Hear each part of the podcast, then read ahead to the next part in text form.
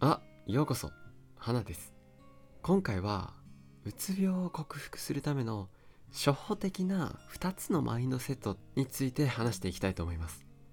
ということでもう早速結論なんですが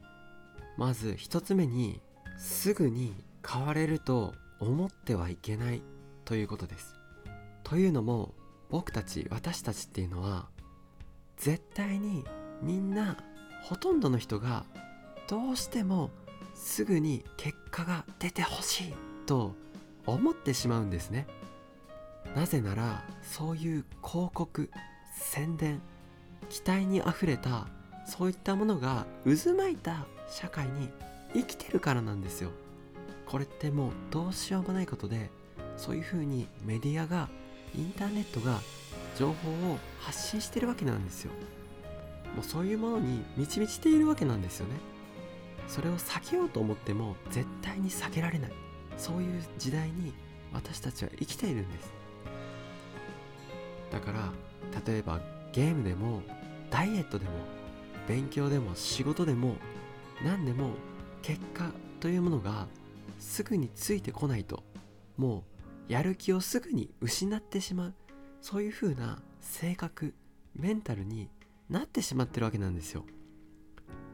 私たちの人生の当たり前のレベルそれが結果を得るということに関してはすごく下がってしまってるんですよね。こんなにも便利でいろんな科学技術や環境に囲まれた時代では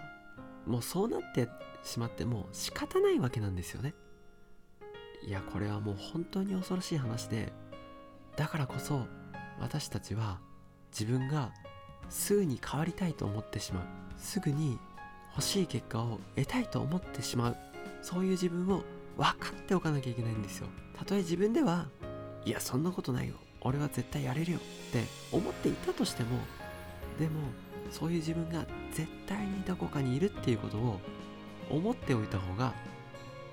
むしろ得するし近道なんですよね。だからこそそれと同じで特にメンタルのことは長い目線で付き合っていかなければ絶対にダメなんですよ。これは冷静に考えたらわかるんですけどメンタルが一瞬で変わるわけがないんですよね。そういう風にできていないんですよ。そしてもう一つのポイントとして繰り返し行動するということがあります。これも現代社会の盲点なんですけど私たちはすぐにお手軽に完結するものに目を向けるようになっているんですね。だからこそ何度も繰り返さなきゃいけない面倒なものは見たくないんですよね。そういうものは求めてないんですよ。いやそれは分かりますよ。すぐに変われる。すぐに結果が出る。だから特に努力しなくていいし苦労しなくていいし行動もそんなにしなくていい。なんかスイッチポチッと押すだけでいいですよ。そういうような歌い文句に溢れてるわけなんですけどだけどメンタルっていうのはやっぱり何度も何度も繰り返し行動してこうなりたいこういう風に変わりたいっていう理想の自分像を無意識潜在意識に何度も入れなきゃいけないんですよ。だからこそどんな些細なことでも自分がこうなりたいという方向に向かうような行動を繰り返し行動する必要があるんですよ。そうやって自分の潜在意識に何度も何度も働きかけて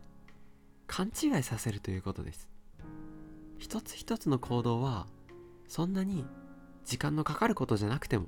そういう繰り返しの積み重ねによってしか変われないものって絶対にあるんですね。そしてそうするといつの間にかそうなってしまうわけなんですよ。これが自分を変える特にマイナスなネガティブなメンタルを心に抱えてしまっている人の自分との付き合い方であって一番最初に大事にしなきゃいけない方向性であってマインドセットなんですよ。是非その前提に立った上でこれから自分自身とあなた自身と